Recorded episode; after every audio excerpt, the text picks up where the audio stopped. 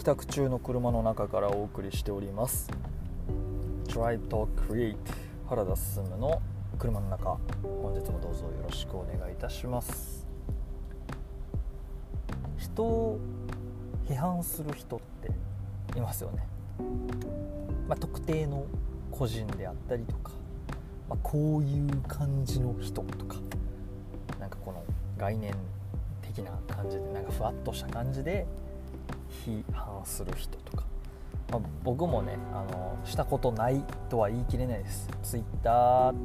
ツイッターってねなんかそういうの遠回しになんか言いやすい空気感とか文化とかありますもんね。でまあなんかなんでこんな話してるかっていうと最近僕あの情報収集のために割と Facebook グループをよく使うんですよ。Facebook にあるねコミュニティ機能みたいな感じなんですけど本当に古き良きあの mixi コミュニティのね気配がありまして、まあ、同じ趣味を持った人たち同士が集まってそのコミュニティの中でああだこうだとなんかあの議論したりとか情報共有したりとかするんですけど割とやっぱ Facebook 今年齢層が高いのでその道20年30年みたいなあの諸先輩方がなかなか渋い情報をねあの出したりとかしててすごい面白いんですよ。めっちゃ勉強になるしあの最近やっぱブログ個人のブログとかが全然検索とかでね出てきにくくなった時代なのでそれでもう情報がやっぱ何て言うかなフラットな情報しか得にくくなったようなそのご時世なのでそういう中で Facebook グループから出てくるまあ情報すごい熱いんですけどやっぱたまにね面倒くさそうなやっぱいるんですよそういう諸先輩が。にわかを叩き潰さんとする暴力的な人であったりとかものすごいマウント取ってくる人とかあの出る杭をとにかく打とうとするとかなんかこう人も文句言わないとできない人？あれは何なんでしょうね。やっぱなんか。でまああの物言いおじさんとか物言いおばさんって僕は言ってるんですけど、まあ、Twitter とかでもねあのカラリプみたいな感じで直接言ってくるわけじゃないけど多分これ俺のこと言ってんねやろな的なことをこうカラリプ？エアリプ？みたいな感じで言ってるのをたまたまこう見ちゃったりとかしてうってなるみたいなとかもまああると思うんですけどなんかこうああいうちょっと匿名性の中でやるのは分かるけど Facebook で実名まあほんまに実名か分かんないですけどね、まあ、でもやるかと思ってなんかまあすごいなと思ったんですけど、まあ、ああいうのすごい牧歌的というかあのインザインターネットって感じがするんで、まあ、僕もねあの結構中学生小学生から中学生に上がるくらいの頃にちょうどインターネットっていうものにこう割とダイナミックに触れていったような世代なので、まあ、ある種すごい懐かしいというか、まあ、昔ながらの気配やなとは思うんですけど最近、まあ、ツイッターとかをこうちょっと距離を離れたとこから見るとあなんかいろんなやっぱ戦争というかいろんないさかいもが ま起きてるんだなっていうことを改めて感じまして。まあ、インターネット上でのそういうねなんかいさかいというか、まあ、マウントの取り合いみたいなのってのは延々となくならないなと思った次第なんですけれども最近分かったのがあのー、あの人たちって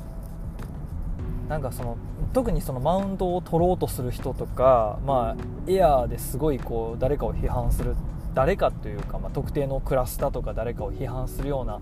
人ってやっぱなんかコンプレックスめっちゃあんねやろうなって思うんですよね。何かしら自分の中でものすごくコンプレックスがあるからそのなんか自分の弱いところをなんかこう隠すっていうんかな。なんかこ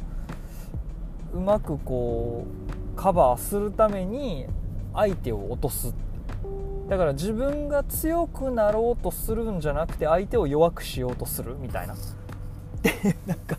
うまく言えないですけどそういう行為なのかなって思ってるんですよ。だからいや必ずしも全部が全部悪いとは思ってなくてあのー、批判っていうのはあのするべき時はしかるべきやと思うししてもいいんだけどなんかそういう批判が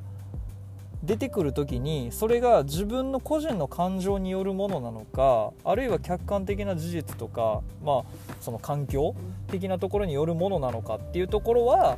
なんか結構差が出るなと思っていて自分のなんか主角というか自分自身のなんかこう心の中から本能的なところから出てきてしまう批判っていうのは多分自分のなんかコンプレックスの裏返しみたいなところなのかなっていう。だから相手を超えようとするんじゃなくて相手を引きずり下ろそうとする行為のように、まあ、感じるようになって。でそういう風に捉えるようになると非常にこの何て言うんですかね微笑ましく見えるって言ったらあれなんですけどあなんかあなんか辛いんやろうなとかなんかこうやってその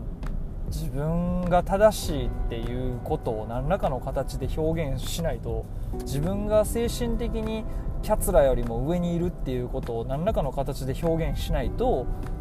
なんかこう保てない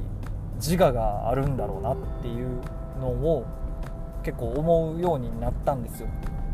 なんかそういう風な思考に切り替わってからあんまりその批判的なもともとそんな僕もねあの目立つような人間ではないのでそこまで批判されたりとか否定されたりとかすることは別にないいやまあないんか知らんだけか分かんないですけどいやなゼロではないんですよ。あのやっぱりブログとかも今までやってましたし YouTube とかまあ Twitter とかでもねなんかあの見たことはありますけどえなんか昔はやっぱりそういうのってあ自分のもしかしてこれ自分のことかなとか何か言われてんなとかこれもしかして俺のことかなみたいなのを思ってうってなってた時とかもあったんですけど最近なんかね目に入らなくなってきたんですよね。なんかめっちゃ嫌な言い方するともうそこにいないんですよ。そのそういう批判が届くようなこととかなんだろうな自分よりも圧倒的に優れてる自分がすごく尊敬しているなんか自分がめちゃくちゃこうこの人みたいになりたいみたいな人にそういうことをもし言われたら多分グッてくるんですけど全然知らん他人であったりとかまああの横並び横並びっつったらあれやけどなんか普通の知ってる人レベルの話やったらあまあなんかあったんやろうなって普通に思うというかそこまでなんか自分にとってまあ言うてはるわとで多分批判せずにはやってられへんねやろうなって なんかこう思うようになってから本当になんかびくともしなくなったというかああなんかすいません俺もうそこにいないんですよねみたいな感覚になったんですよね、まあ、この感覚って持とうと思って持ってるもんなのかどうなのか分かんないですけどこういう風に考えると結構なんかあの心境心が